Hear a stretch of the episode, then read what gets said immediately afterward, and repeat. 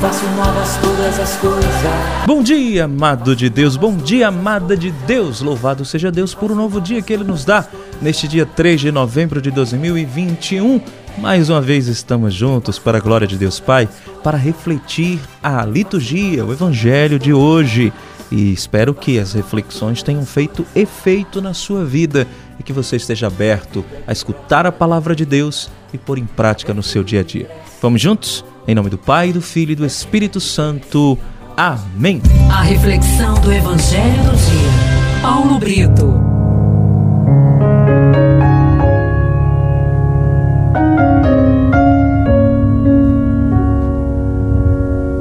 A primeira leitura de hoje está em Romanos, capítulo 13, de 8 a 10. O salmo do dia é o Salmo 111 e o refrão: Feliz quem tem piedade e empresta. O evangelho, Lucas, capítulo 14, de 25 a 33.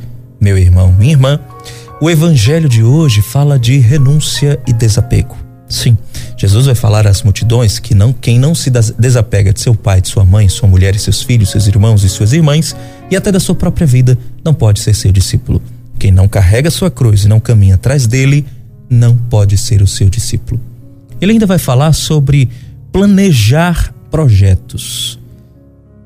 Por exemplo, de uma torre que ele fala no evangelho de hoje, né? Aquele que quer construir uma torre, se não se sentar, calcular os gastos, ver direitinho o que é que vai fazer, não vai ter o suficiente para terminar.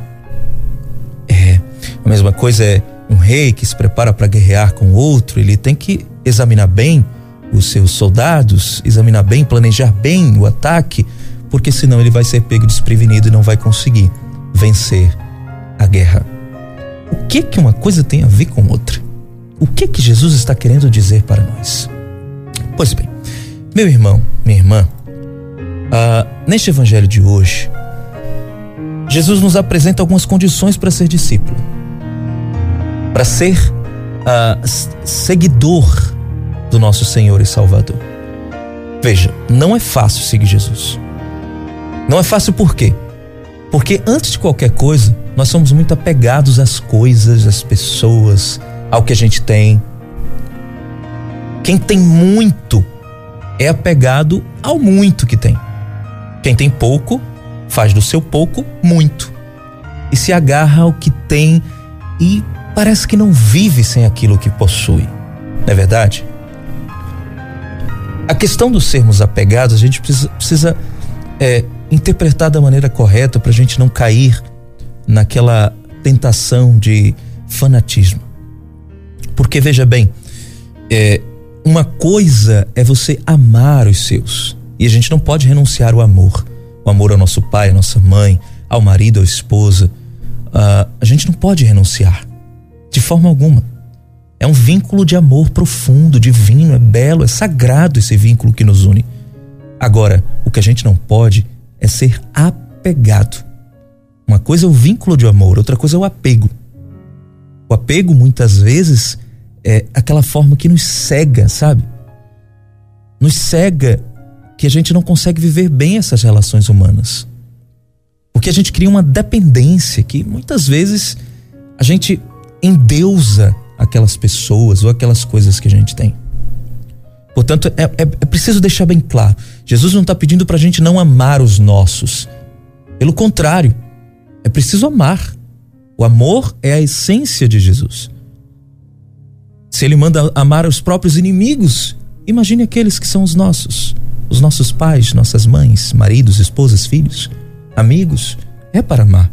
O que a gente não pode é se apegar ao ponto de ser escravos desta relação. Isso a gente não pode. Por quê? Porque a exigência para seguir Jesus é justamente amá-lo mais do que todos esses. Você entende? É ter a coragem de deixar todos esses para segui-lo.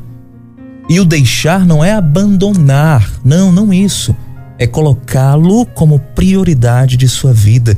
Jesus acima de todas essas coisas. E aí ele fala sobre planejar bem o projeto, senão não consegue caminhar. Veja, o que Jesus está dizendo é o seguinte: se você não pensar bem que para seguir Jesus precisa se desapegar de todas as pessoas e coisas, você não conseguirá continuar seguindo Jesus. Vai haver um momento no caminho que você voltará atrás. E discípulo que olha para trás não serve para ser discípulo, está sempre indeciso. Em suma, Jesus está nos pedindo decisão.